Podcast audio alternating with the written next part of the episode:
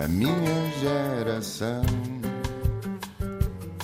Ironizou o coração, alimentou a confusão, brincou às mil revoluções, amando gestos e protestos e canções pelo seu estilo controverso.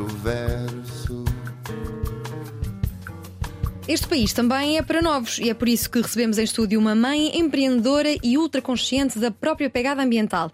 Vive em Lisboa há 15 anos, mas é minhota, nasceu em Ponte da Barca, junto ao rio, onde vive toda a família, quase toda, vá, que agora há um bebê que chegou de surpresa, fruto de uma relação que começou em vésperas de pandemia e culminou num casamento em Nova York. O Zé, de dois anos, é irmão de um outro bebê, nascido no mesmo ano, a Pegada, um site que quer ajudar mais pessoas a ter um dia a dia consciente. Nos últimos anos, como jornalista, começou a escrever sobre sustentabilidade de forma descontraída, passando a ser a pessoa a quem amigos, família e seguidores recorriam para saber onde deitar rolhas de cortiça ou esferovite, ou até para saber se havia alguma loja a granel perto de casa. Começou a perceber que seria interessante ter um site que agregasse toda esta informação e o pegada.com tem crescido, oferecendo ferramentas para uma vida e um consumo mais responsável. Bem-vinda, Marta Cerqueira. Obrigada. Como é que está a correr este desafio de uh, passares um mês sem ir a supermercados. Olha, está a ser muito interessante. Tenho descoberto coisas incríveis no meu bairro que desconhecia. Eu, na verdade, já fazia muito poucas compras em grandes superfícies, mas fazia aquelas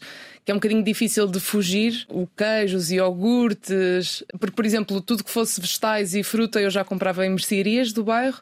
Mas depois, durante este mês, eu achava que ia ser muito fácil, mas há aqueles momentos em que ah, o, o teu instinto, o primeiro, e a, e a praticidade do dia a dia faz com que penses, ah, não vou ali ao ou é? tudo que está ao nosso lado. E tem sido muito interessante porque lá está, tenho descoberto outros sítios para comprar, surpresas mesmo. Vou a uma mercearia de bairro para comprar determinada coisa, descubro que tem uma variedade enorme de outro tipo de produtos, portanto tem sido mesmo muito interessante. Isto, quem estiver a ouvir pode pensar: ah, um mês sem ao supermercado é fácil porque basta eu planear as minhas compras para o mês inteiro. Não, Mas não é bem isso, porque a ideia é não, não A ideia é, é continuar, não é? Sim. Não digo que nunca mais, obviamente que não, até porque, sei lá, uma pessoa tem que ser realista quanto ao que pode fazer, mas de facto, com estas descobertas que vou fazendo de, de formas alternativas de comprar, se calhar no futuro consigo fazer outras escolhas. É essa sempre a, a, ideia dos desafios, não é tipo, ah, vou fazer agora um mês, é sei lá, mal comparado, mas com as dietas, não é fazer um mês, não é? é tipo, Sim. levar bons hábitos para sempre. E aconteceu também com quando fizemos em março o mês do granel, uh, pronto, incentivamos muitas pessoas a comprar granel, não só em março, mas que, que, que fique, perdurasse no Sim, tempo, não é? Esse hábito. E agora que vou viver sem supermercado está a ser muito interessante também. Sim, são pequenos desafios que visam plantar Exato. pequenas sementes. Exato. De que forma é que fazer compras no comércio local reduz a pegada? O teu objetivo não é apenas apoiar o comércio local com esta Não decisão. é só, não é só. Eu acho que é um win-win porque uhum. eu só vejo vantagens. Uh, porque não só estás. Eu acho que até, sei lá, a minha, eu fico muito feliz quando gasto dinheiro num, numa mercearia do meu bairro, Sim. muito mais do que aquele tratamento que tu tens numa grande superfície em que é indiferente seres tu ou ser outra pessoa, uh, não há um contacto humano que eu gosto muito e privilegio. Uh, e depois, muitas vezes, por exemplo, uh, quando falamos de frescos, tem muito mais produtos da época. Nos supermercados tu tens os mesmos produtos todo o ano, portanto, logo aí diminui a pegada ambiental nesse aspecto. tem por exemplo, estávamos a falar do granel. Muitas vezes as pessoas pensam, ah, para comprar a granel agora não tenho uma loja a granel ao pé de mim. Se calhar essas mercearias de bairro, muitas delas têm, os mercados também têm, e sei lá, conscientemente eu acho que é mesmo muito importante nós apoiarmos estes pequenos negócios, principalmente agora. E acaba também até numa fase em que nós também temos que pensar no, no dinheiro que estamos a gastar, não é? Muitas vezes sai mais barato. Sai mais barato, é verdade. e que produtos é que compras a granel? Qual é a variabilidade de produtos que há? Atualmente há de tudo. Por exemplo, posso dizer que a última coisa que eu comecei a comprar a granel foram, são os detergentes. Uh, detergentes? Detergentes a granel, sim. Já, agora já encontras em. Até em grandes superfícies, uh, das mais conhecidas já encontras.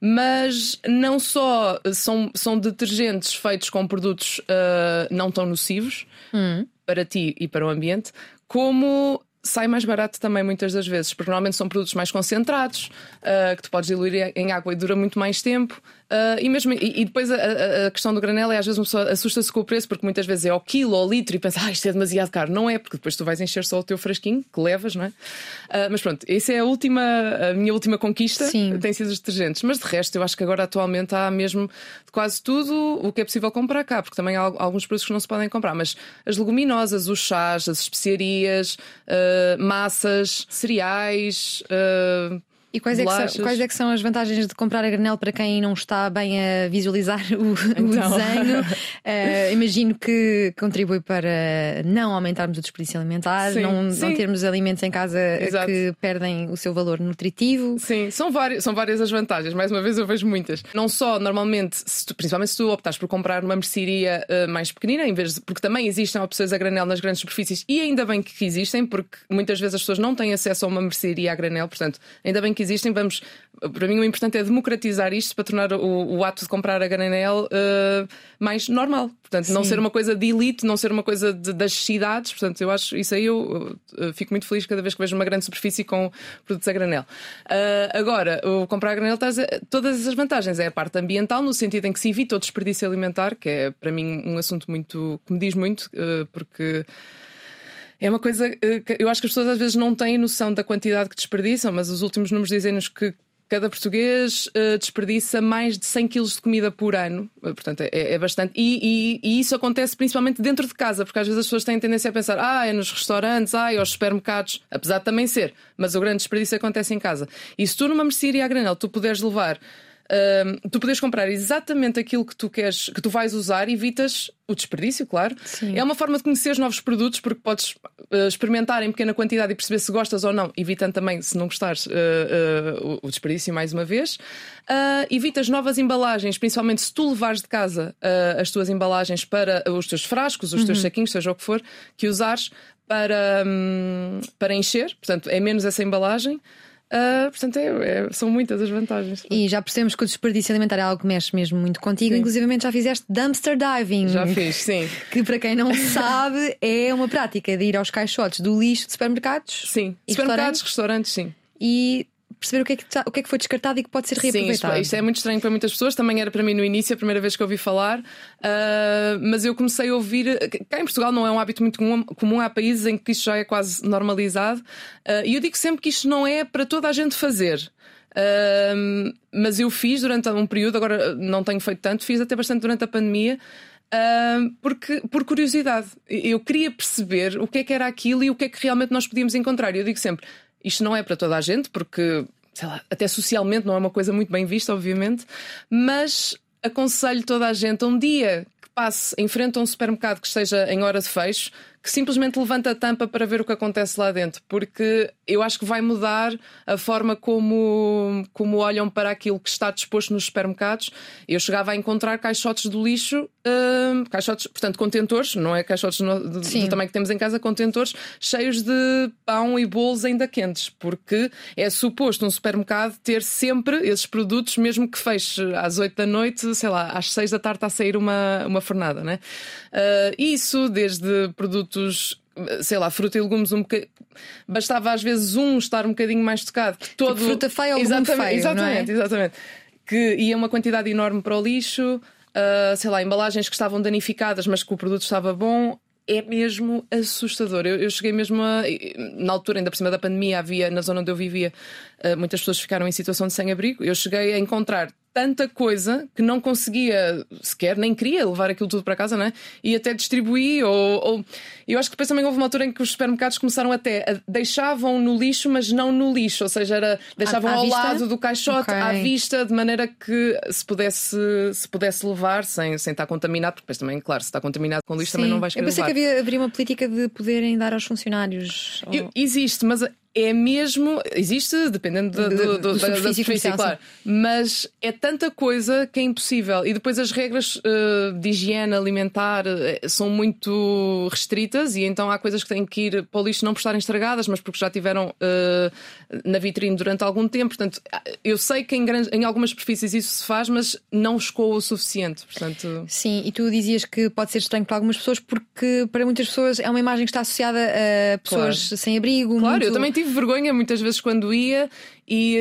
Hum, e porque por muito que eu saiba, eu, eu, não fazia aquilo por necessidade, felizmente, Sim. não é? Eu fazia aquilo porque me fazia confusão tudo aquilo estar aí para o lixo e também porque queria chamar a atenção para, para, para, esta situação e que mais gente, não é que mais gente faça dumpster diving, a ideia é que aquilo não acabe no lixo, Sim. portanto, não é não é ir ao fim da questão, não é ir salvar comida do lixo. Claro que se pudermos salvar, ok, mas a ideia é que essa comida não vá para o Mas lixo. como é que tu lá foste? Foi em reportagem? Foi curiosidade natural? Leste em algum lado que, Olha, que esta era uma realidade Uh, muito não, vincada? foi, foi uh, inicialmente foi para fazer uma reportagem, mas, mas a primeira vez que fui foi mesmo por curiosidade para perceber como é que acontecia.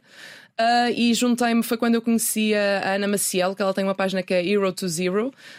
Um, e foi ela a primeira pessoa que eu via falar de dumpster diving em Portugal. Ela é italiana, mas já vive cá há muito tempo. E está muito ligada a esta área da sustentabilidade.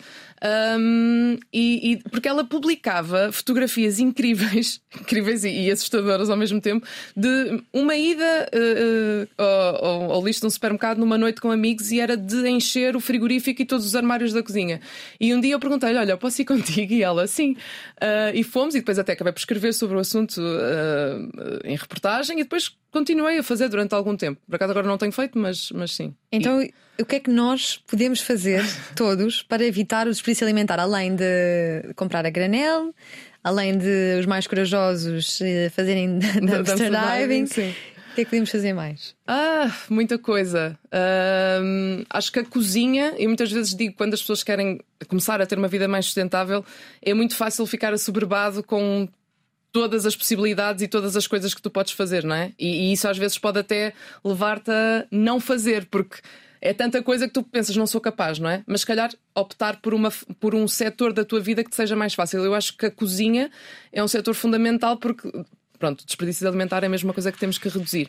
Mas há, há- há várias formas. Lá está, comprar a granel, ah, comprar exatamente as quantidades que tu precisas, ahm, usar eh, aplicações que também lutam contra o desperdício alimentar, como a Too Good To Go e a ReFood, onde tu podes ir eh, a superfícies comerciais, desde padarias, supermercados, restaurantes, comprar a um preço mais baixo, porque depois a poupança é. hum, é dos dois lados, não é? Portanto, tu ajudas o ambiente e estás a poupar dinheiro porque compras eh, produtos que sobraram eh, e que acabariam no lixo, portanto. Uh, e quem diz a Too Good To Go e a ReFood diz, uh, e, a, e a Phoenix diz também a ReFood, portanto, dar um uso à comida que, que iria para o lixo e depois é, sejas tu vegetariano, seja comas tu carne, não interessa isso, é usar os alimentos por inteiro. A carne eu não sou tão, eu sou vegetariano, portanto não estou tão a par, mas por exemplo nos legumes é. E nós deixamos, não, habituamos a não saber, nós não sabemos como cozinhar, por exemplo, porque, sei lá, a rama da cenoura que é Sim. ótima, a rama da beterraba. Porquê? Porque quando, se tu compras em supermercados, a grande diferença é essa, que se tu compras em grandes supermercados, esse tipo de produtos não chega aos supermercados. Às vezes é quando, tá, quando compras em, em mercearias, quando, mandas, quando encomendas cabazes de fruta, é que tu pensas tipo, ah, a cenoura tem rama e Sim. a rama pode ser cozinhada, não tem que. Nos supermercados que... estamos habituados àqueles sacos de cenoura em que ela vem já Completamente malada, linda, brilhante, não é? A fruta toda brilhante e não sei o quê. Depois toda aquela, por exemplo, fruta feia que há pouco falaste, é outra forma de evitar o, o- o desperdício alimentar, porque tanto a fruta feia, eu vou falar em vários projetos, mas Sim. pronto, a Equal Food, que também vende cabazes de fruta e legumes que, pela, pelo seu tamanho e pelo seu aspecto, não cabem na- na- na- nas prateleiras dos supermercados, porque é verdade que têm que ter um determinado calibre, um, um determinado aspecto, são ótimos na mesma, só que não, não chegam lá. E então são escoados para este tipo de projetos que nós podemos apoiar comprando e sabendo que ali vão ser produtos da época, alguns deles biológicos ou não, isso depois também depende do projeto. Ah, portanto, há várias formas de contornar Além de fazer receitas criativas com, com as tais partes que nós achamos Exatamente, que não, sim. Sim, que não, sim, são, não caem assim tão bem. Claro. Nós temos bons exemplos de empresas, grandes empresas comerciais que eh, estão a adaptar-se a esta necessidade de reduzirmos o desperdício alimentar. Então, ah, eu acho que temos alguns exemplos, ah, ainda que sejam muito poucos, dentro do, dentro do que é uma grande Sim. Ah, bem, não sei se posso falar em. em- Podes, podes, podes. Já, estamos sempre a Sei falar lá, por de exemplo, e, e por acaso nós às vezes na pegada temos essa questão que é, por exemplo, um continente. Não é à partida uma empresa sustentável, não é? Não nasceu com esse propósito, nem é esse o seu propósito. Devemos eh, dar palco, dar espaço às iniciativas sustentáveis que eles fazem? Nós acreditamos que sim. Claro que já houve empresas em que nós decidimos não, não fazer, porque há questões éticas que nós não, não queremos entrar, mas eu acho que, lá está, muitas vezes nós temos que sair desta bolha em que vivemos nós e as pessoas com quem nós estamos, que conseguimos nós cá em Lisboa, pessoas que estão mais ou menos orientadas para este assunto. Tu tens uma mercearia granel, tu tens um restaurante vegetariano, tu tens uma mercearia indiana, tens uma mercearia. Tu tens muitas opções.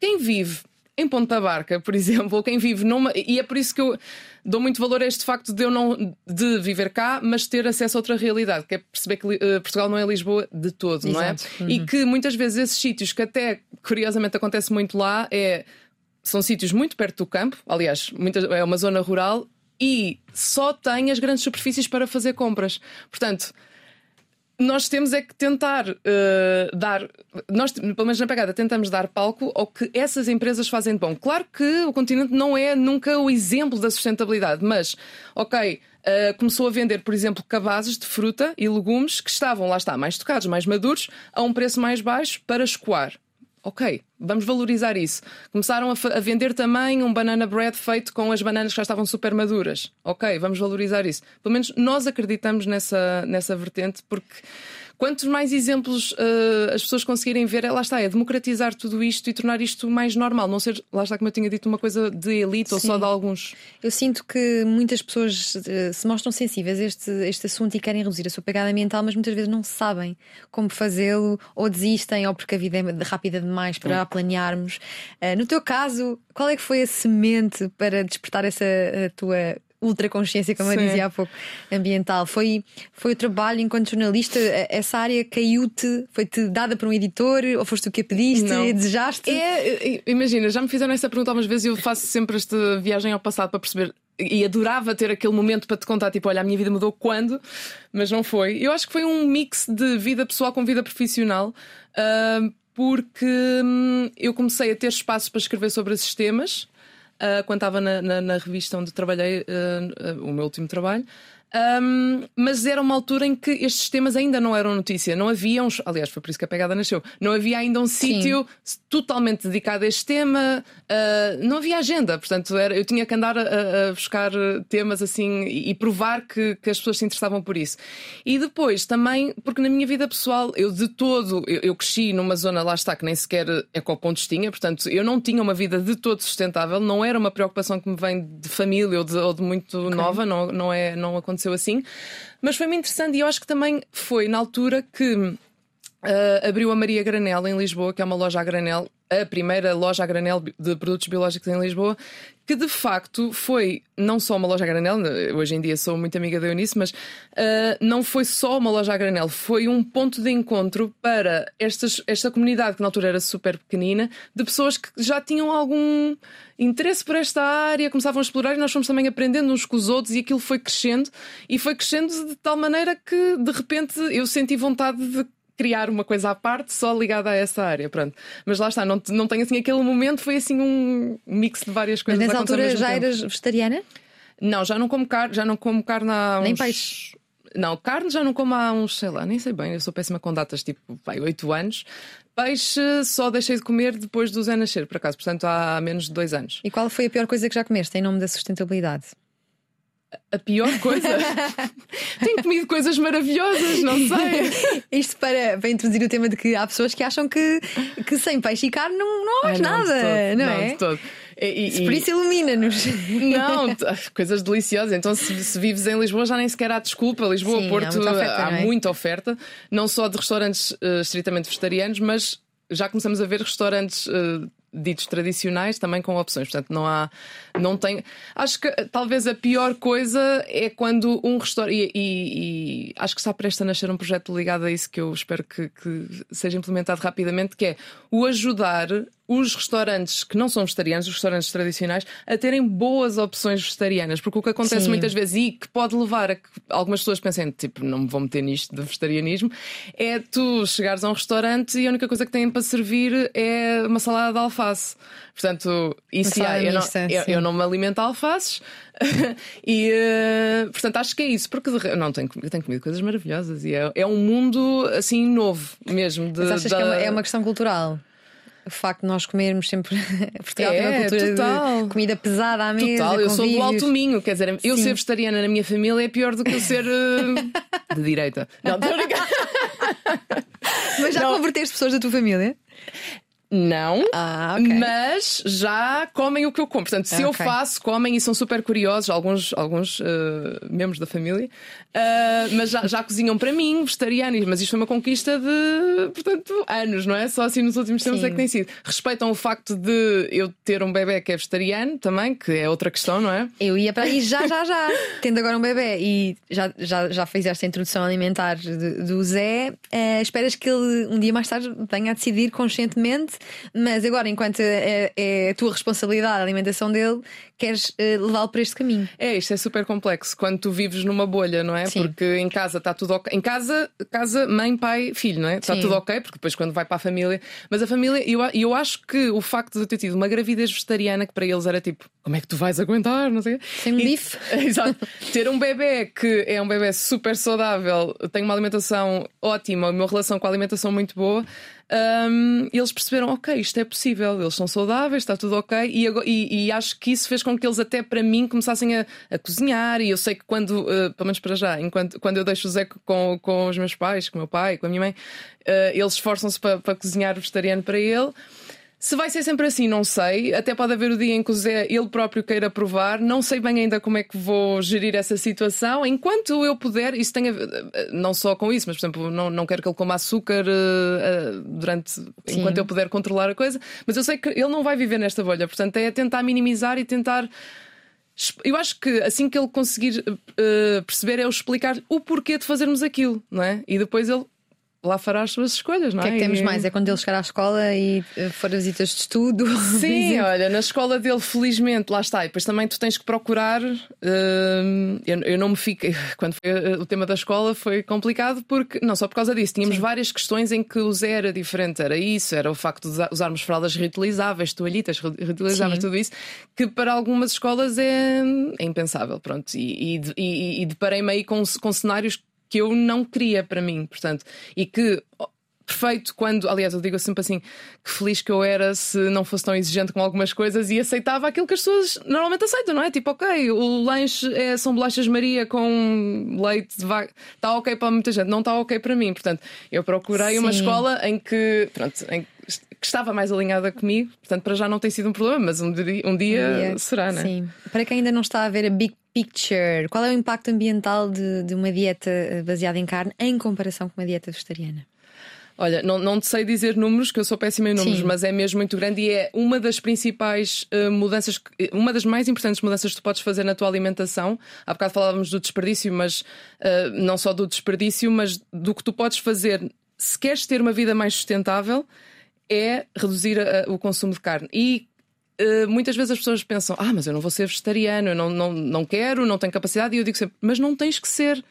Eu tornei-me vegetariana porque, dentro de todas as opções que eu tinha para ser mais sustentável, aquela para mim era mais fácil, porque eu já comia pouquíssima carne. Ok. Uh, não foi de todo um esforço para mim, porque vivo num sítio em que, se eu quiser ir comer fora, tenho mil opções.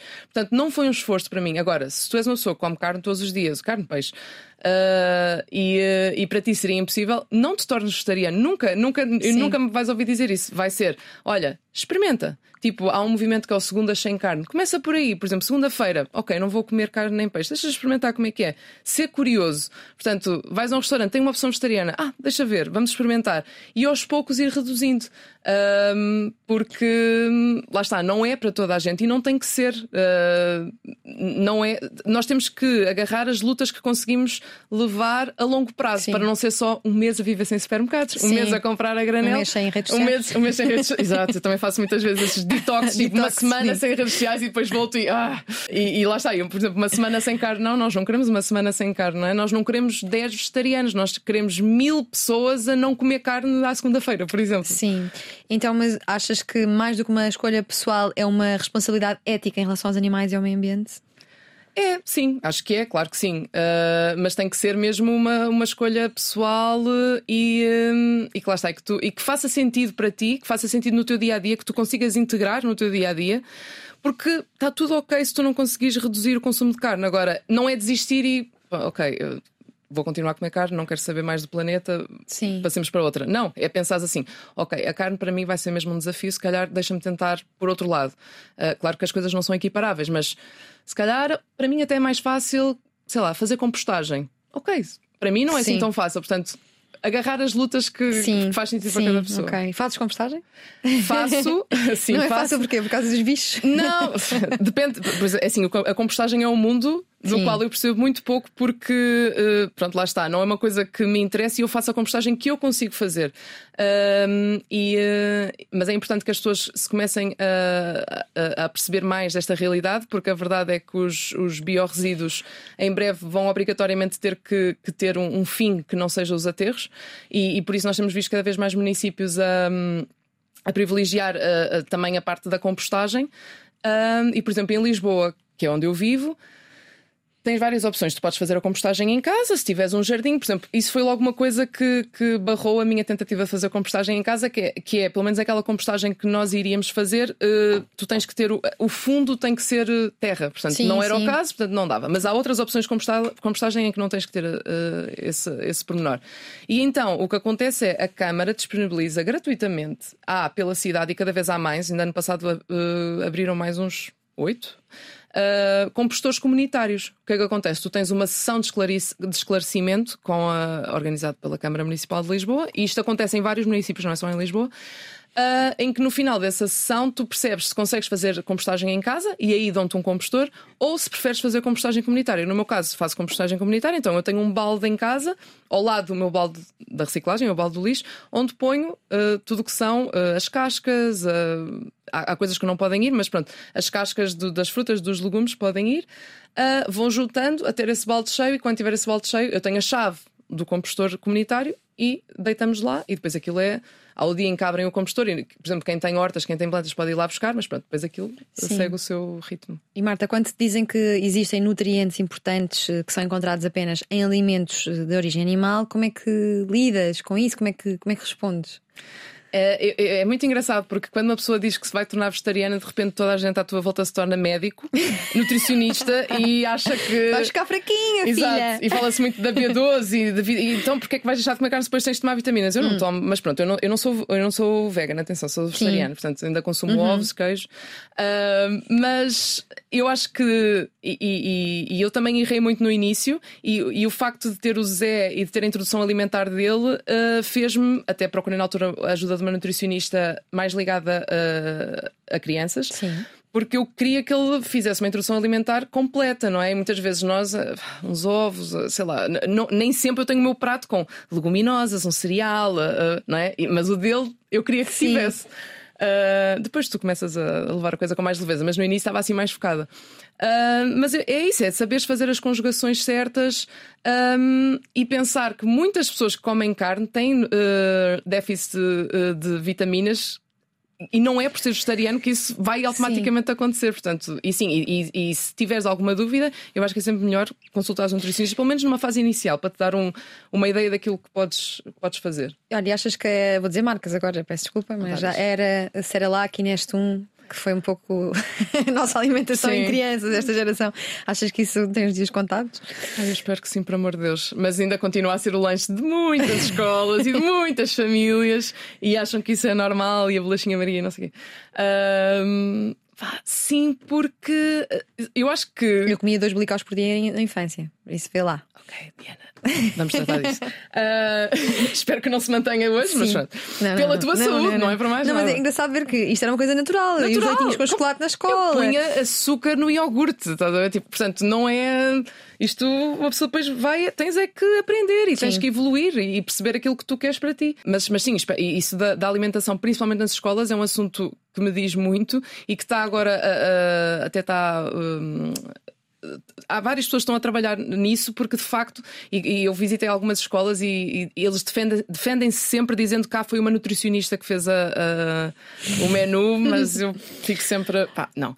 Porque a alternativa, a alternativa, eu acho que o que aconteceu foi, houve aqui um, um gap geracional entre nós, nós, digo as pessoas de 30, 40, 20, whatever, Sim. E os nossos avós. Porque se nós pensarmos na susten- agora voltando até à sustentabilidade que está- relacionado, se nós pensarmos em algumas coisas que nós falamos aqui do hum, cozinhar o alimento por inteiro, ah, aproveitar, eh, ter uma horta, eh, comprar a granel, eram coisas que os nossos avós faziam, aproveitar a água do banho. Sim. Eram coisas que nossos avós faziam sem. Ai, agora ser bem sustentável. tipo, nos anos 30, sei lá. Sabes, não... a... E agora queremos voltar às e origens. agora nós, eu já disse, nós não vamos inventar a roda agora na Sim. sustentabilidade. Muitas destas coisas é voltar atrás. Sim. Só que ali pelo meio houve uma geração de mulheres que, mal ou bem, são sempre as mulheres que hum, assumem hum, a organização familiar, a organização da casa, a organização da cozinha. Portanto, vivemos Uhum. durante muitas décadas assim. Mas foi ao mesmo tempo uma altura em que as mulheres entraram no mercado de trabalho e deixaram de ter tempo e, e- e a- vida ficou-lhes facilitada, e então, portanto, se tu cresceste com uma avó que comprava o grão, punha de molhar e depois cozia e tudo isso, não é? Não havia embalagem, não, eh, era muito- nutricionalmente muito mais rico, de repente. Eh, passaste para ter uma mãe, eu não estou a falar exatamente da minha, mas pronto, Sim, daquela sim. geração em que de repente tinha tudo enlatado, pronto a fazer a Cerelac, ok, já não se fazia papas da aveia ou Cerelac, não é? Que é só juntar leite, água, honestum. É, é muito prático, só que se as pessoas perceberem não só o impacto na saúde, não é? Que é o, o mais geral, mas até o impacto na carteira. Portanto, é muito mais caro. É quando me dizem, ah, não, mas fruta. Pá, uma peça de fruta, um iogurte, umas papas, tu compras um quilo de aveia, dá-te para, sei lá, não sei quantas doses, ah, comparado com a Cerelac, Sim, honesto. é Portanto, ah, ah, eu acho que a poupança é dos dois lados, não é? Agora, deixando as mulheres de lado por um momento, o público esta semana dava conta de que há homens que recusam ser vi vegetarianos isso, eu até partilhei. porque comer carne nos faz sentir másculos. Ah, eu percebo isso. Eu percebo isso porque. Eu já tinha pensado nisso, eu até partilhei isso no meu Instagram e, e até pus, mas o símbolo da masculinidade não é uma berinjela, tipo, portanto, o emoji da sustentabilidade, da, da masculinidade. Ah, sim, e eu percebo isso porque hum, já me tinha apercebido disso, principalmente ah, porque o Carlos, o meu marido, também se tornou vegetariano, entretanto. E, por exemplo, eu vejo às vezes quando estamos em ambiente familiar, com né, família, homens, carne assada, aquela coisa, né? As pessoas acham que ele é vegetariano porque eu estou a dizer, ou porque. Não, ele pode ter a sua vontade. E- e- e- mas é muito engraçado. Não- foi há pouco tempo que eu comecei a pensar nisso, do facto da a sustentabilidade, o vegetarianismo é tudo muito mais feminino. É? Há poucos homens que tu vês a falar sobre estes assuntos. Já começa a haver, mas é é comparado. eh, E eu acho que, mais uma vez, não querendo voltar ao assunto das mulheres, mas é porque, de facto, continua a ser a mulher a organizar a casa, a organizar a família, a fazer as compras. Portanto, está muito mais consciência, consciente à partida para essas escolhas diferentes, seja o comprar a granel, seja onde é que vamos comprar, o que é que vamos comprar, as quantidades. Sim, tu estavas a dizer que era mais feminino todo, esta, todo, este, todo este assunto que nós temos estado a falar, e isso fez-me pensar quem é que é o nosso eh, grande embaixador nestes temas do ambiente. Achas que há uma falta de liderança nestes temas ambientais em Portugal? Por exemplo, a nível mundial temos uma Greta Thunberg, mas em Portugal não há alguém que com visibilidade suficiente para fazer com que este assunto hum, Sim, olha, eu acho e- que nunca comparado com uma Greta, não é? Sim. Mas eu acho que assim a cara da sustentabilidade em Portugal é a Catarina Barreiros. hum, que entretanto tem um- uma página de Instagram e tem o seu próprio negócio, criou uma loja com acho que ela já tem mais de 100 mil seguidores, portanto ela começou a... Mas é em digital. em ou não? digital. Sim. sim. Sim. Ou seja, disseste-me esse nome e não. Pronto, por ignorância não estou a Ok. ver. Portanto, Mas acredito que para muita gente Sim. que seja ouvir já seja um nome conhecido, mas sim, mas lá está, se tu não conheces, ou- ainda não é, É, sim, sabes? É, é por isso, isso. que eu estou a dizer, não é um nome que chega a toda a gente. Ahm, e, e, hum, e até na altura, lá está, estavas a falar do digital, uma da- das coisas que, que- que nos fez criar a pegada, que me fez pensar no, num projeto, era exatamente porque se agora eu já te consigo dizer este nome, há quatro anos, quando eu comecei a pensar nisto, não te conseguia Sim. dizer um nome. Não te conseguia dizer um nome, não te conseguia dizer um site de notícias, não te conseguia dizer. Em Portugal, não te Sim. conseguia dizer um sítio que agregasse informação. Sim. Era tudo muito. Aquele influenciador está a falar disto, aquele Muito influenciador disperso. estava muito disperso, muito em redes sociais, que é um. É um hum, uma plataforma em que é tudo muito no minuto e tu não consegues muitas vezes procurar informação, como acontece nos sites, nos blogs, eh, Sim. Eh, como era antigamente. Portanto, ouviste aquele post naquela altura ou então já depois para procurar, sabes? Então eu achava que faltava isso. E, e pronto, lá está, olha esse exemplo de, do soci- to- dei-te um nome de social que não, pode não Sim. ser. eh, É muita- nós temos nomes conhecidos que se eh, avançam mediaticamente com temas sobre habitação, crescimento económico, corrupção, por exemplo, Uhum. mas não há um nome que ande nos jornais, nas televisões, Yeah, a falar destes sim. temas, talvez porque a própria comunicação social não acha assim o tema tão sexy. Eu acho que agora já é. Já começa a ser graças também é. a esta geração mais nova que parece-me mais Ah, sim, sim, interessada sim, sim, sim. em que isto vá para a frente. Porquê Claro. é que achas que é, que é assim? Porque é- somos nós que vamos passar e são eles que vão passar mais tempo neste planeta?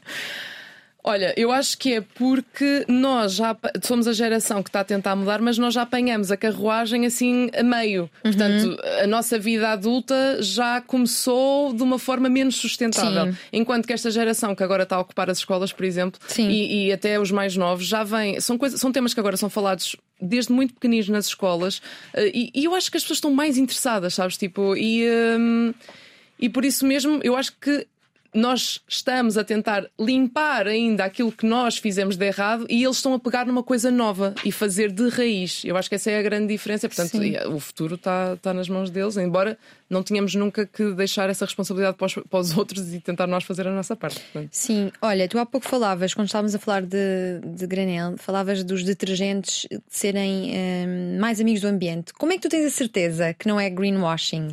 Greenwashing, essa palavra incrível que não, eu Que anda percebo. por aí e nem sempre a conseguimos ver, não é? Sim, Ah, sim é, é terrível e, e- e pode muitas vezes ser tão bem camuflada que ou tu estás muito atento ou, Uhum. ou, pronto, ah, és levado a fazer escolhas não tão Sim, certas. olha, eu trouxe aqui a, a edição do Gerador de janeiro de 2023 e uma artista gráfica foi convidada para, para expor um, um seu trabalho sobre greenwashing, a Júlia Cunha, e começa aqui com uma imagem de greenwash. E esta imagem aqui, Orgânico, orgânico e, tal. É lindo.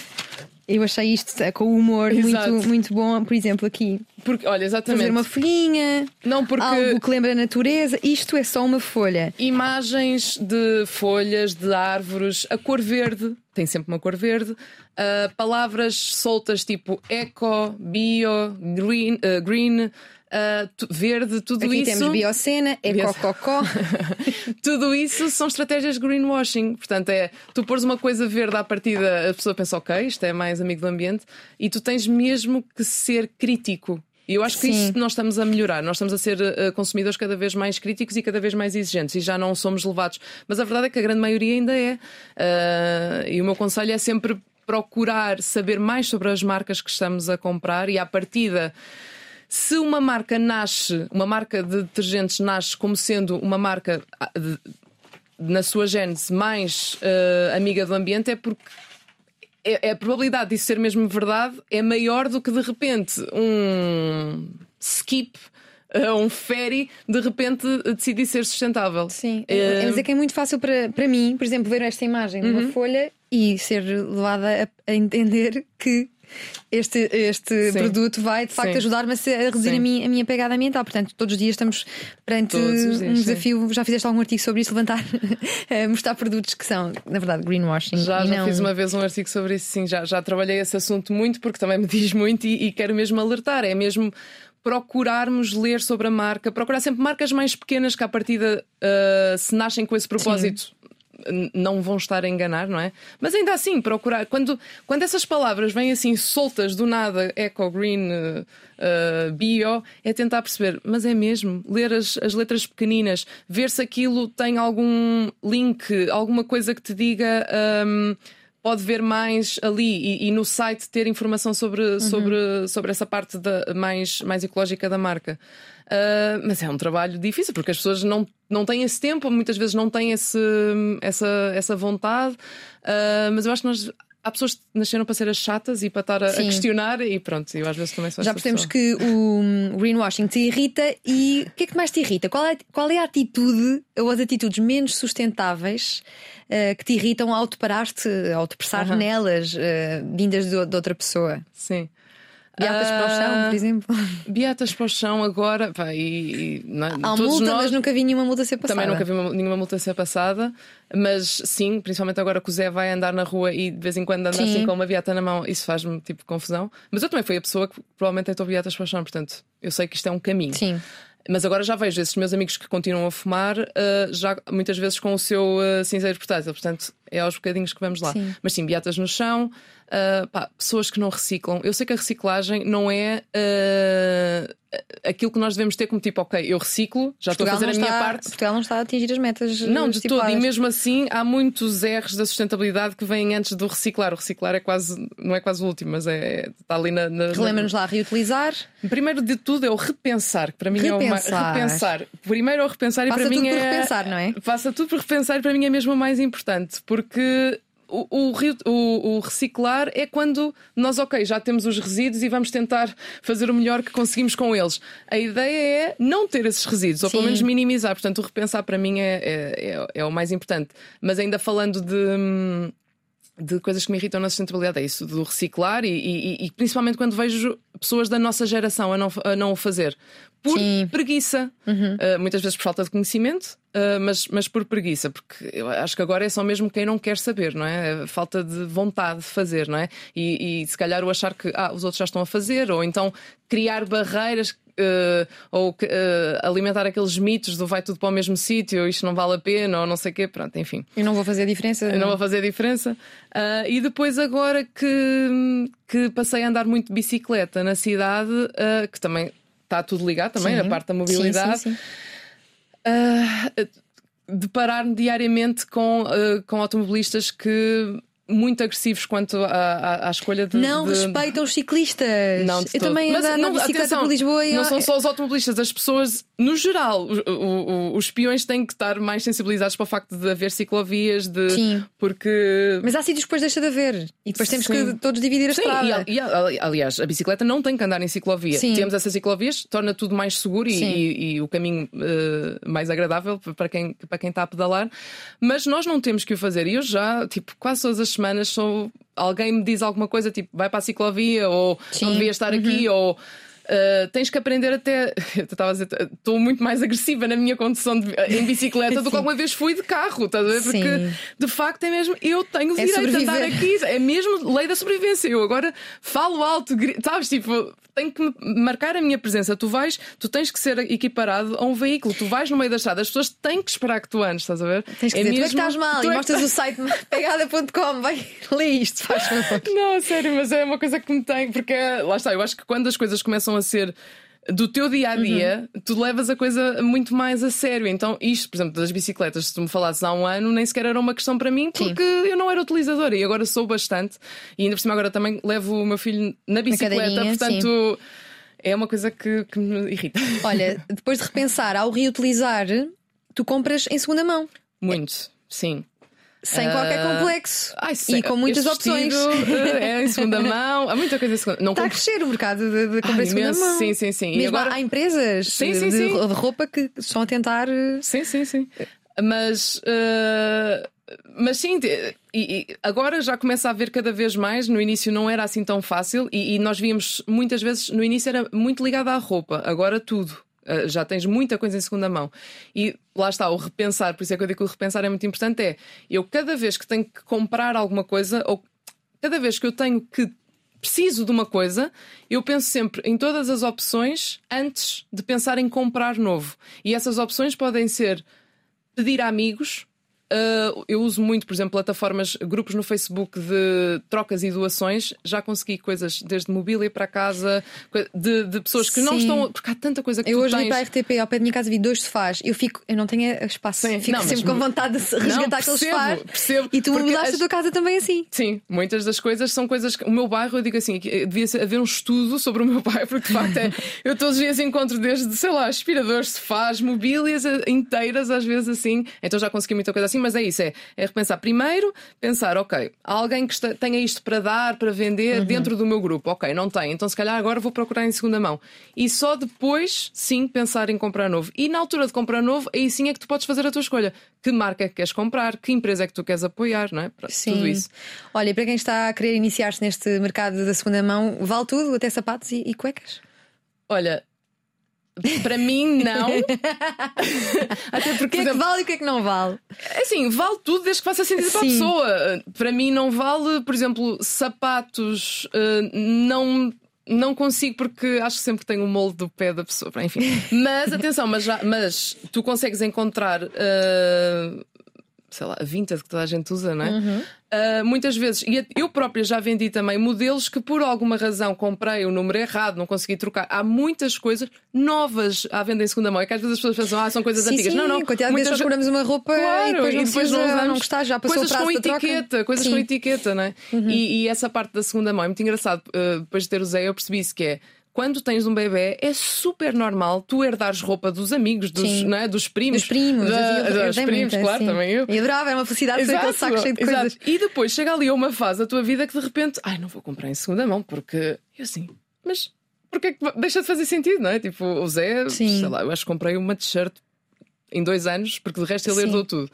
Uh, mas, mas mesmo para nós fazemos muito Sim, e neste, isto, e nisto da maternidade uh, é particularmente difícil numa era em que há muitas influências de maternidade a mostrar-nos a quantidade ah, de produtos sim. que são super é, essenciais para aquele bebê. E, eu tive verdade... que fazer uma, uma filtragem gigante na altura e, uh, e até uma altura que dei um workshop uma vez sobre maternidade sustentável, porque é muito fácil, tu, se, tu, tu, fica, tu és levado a pensar que precisas. Pronto, que a tua vida vai acabar, portanto, vai acontecer uma, uma guerra mundial e tu tens de ter a tua casa preparada para tudo, com toda, para todas as hipóteses. E não é assim.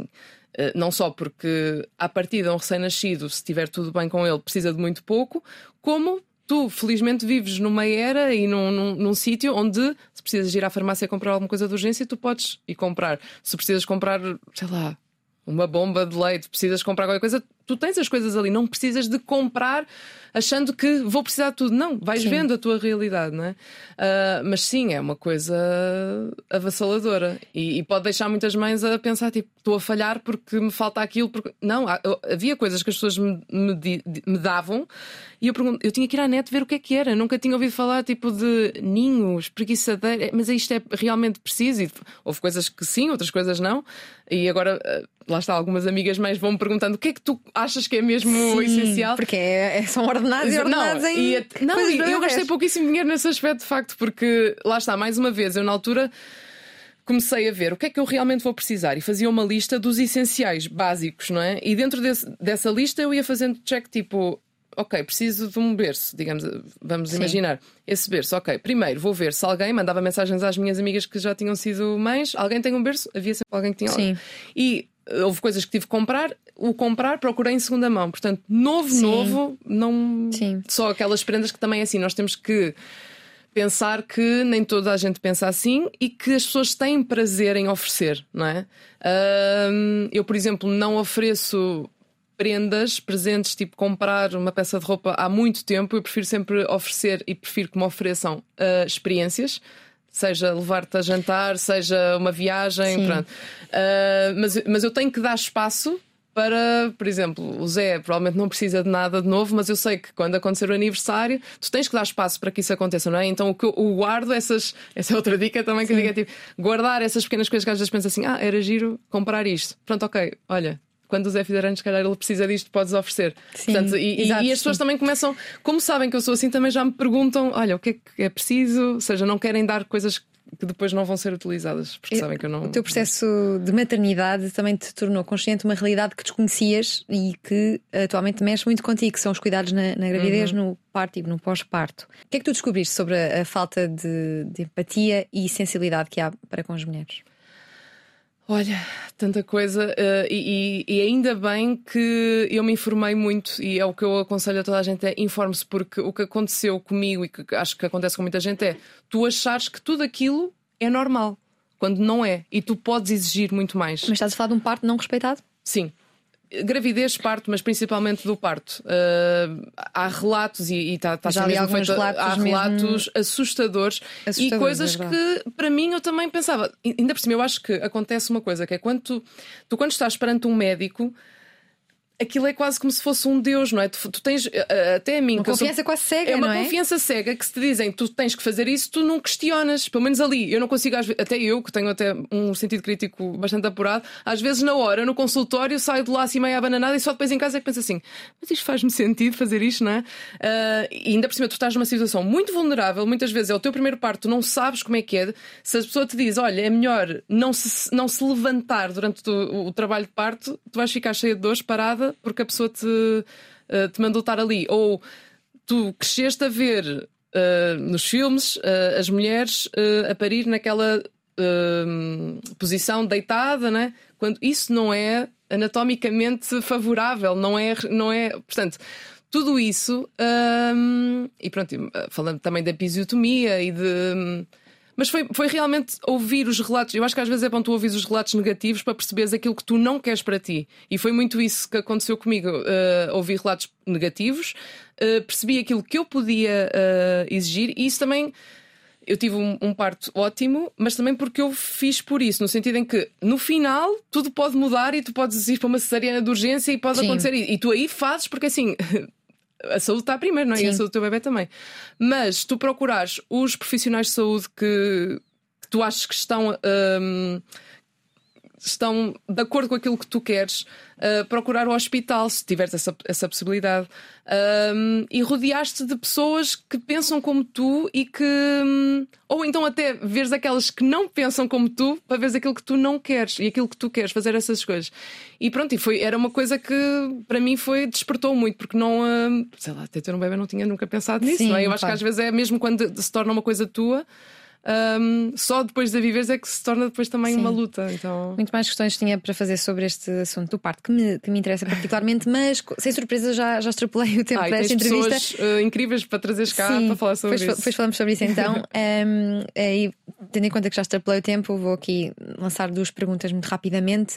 Ponta Barca, o que é que ainda tens de Ponta Barca em ti e qual, e qual é o, o teu uh, prato típico minhoto preferido? Olha, uh, o que é que eu tenho de ponta barca em mim? O sotaque que vou perdendo depois de 15 dias em Lisboa. Sim, está disfarçado. Está muito disfarçado, mas assim que eu falo com alguém de lá, volta, volta é? a minhota cá em mim. Uh, não, há muito de lá uh, em mim e, por exemplo, eu, apesar de viver em Lisboa, tenho uma comunidade no meu bairro que muita gente diz: Ah, tens muita sorte. É sorte, mas eu trabalhei para a ter. Uh, eu sou a pessoa, eu e o Carlos somos as pessoas que saímos à rua e se vemos um casal com um filho pequeno, mais ou menos pedimos um número de telemóvel, criamos um grupo de WhatsApp uhum. dos pais do, do bairro. Uh, eu tenho a chave da minha vizinha, a minha vizinha tem a minha chave. Portanto, é comunidade, fica é comunidade, comunidade. Não sentido de comunidade, porque eu cresci numa vila em que eu sou o nome de quase toda a gente, toda a gente é menina, né, sabem quem eu sou, e vir para Há cá... uma ligação de vizinhança que as grandes cidades perdem, não é? Perdem, exatamente. E eu trabalhei muito para a ter e, e, e adoro viver no sítio onde vivo exatamente por causa disso. Uh, portanto, eu acho que isso vem sempre em mim. Sim. Prato minhoto, pois agora é mais difícil, não é? Porque. Isto é rasteira. Ah, pois, agora é mais difícil, mas olha, posso dizer um bom arroz de feijão, que é uma coisa okay. que eu ainda posso comer, feito numa panela de barro ao lume, lume fogo. Uhum. Para não, e para não vegetarianos? Para não vegetarianos, olha, uh, arroz de cabidela, pronto, que é aquilo. Okay. Ou então o sarrabulho, que também é tipo. Olha, o sarrabulho, apesar de ser um prato totalmente de carne, é um bom exemplo de zero desperdício alimentar, porque é um prato em que eh, é feito com o porco, em que tudo, tudo do animal é aproveitado. Portanto, mais uma Sim. coisa que nós podemos aprender com os, com os antigos que de facto por necessidade, na altura, não é? Reinventaram pratos e nós temos uma cozinha riquíssima nesse aspecto de. Uh, no Alentejo também. normalmente são as zonas mais pobres uh, que souberam muito bem aproveitar todos o, tudo do alimento. Olha, o Zé já tem mais carimbos no passaporte do que muitos adultos. Sim. O que é que ele acha de viajar tanto? Assim, Uh, muita gente me diz: Ah, mas ele não se vai lembrar. Eu assim, yeah, eu sei que ele não se vai lembrar dos pormenores, mas, para, para mas eu acho que há sempre qualquer coisa que fica. Eu acho que é muito diferente levar. Esta última viagem que fizemos um, foi à Croácia. Uh, nem que seja porque durante aquela semana ele está 24 horas comigo, com o pai a vivermos sempre uh, os três sem estarmos a trabalhar, sem ele estar aí para a creche, sem estarmos com uh, uhum. uh, efeitos externos a, a, a meter-se no, no, nosso dia a dia. Um, e a verdade é que ele se adapta muito bem a todas as situações. Eu acho que é impossível que não tenha, que não fique um bocadinho uh, desta. Olha, eu gostava de ter desta... sido uma bebê. Como, ah, como eu, também, eu também. E agora estou. E depois deixa a dica que é assim: até aos dois anos eles não pagam bilhete de avião, portanto aproveitem. Pois é, é, há que aproveitar. Está quase a acabar.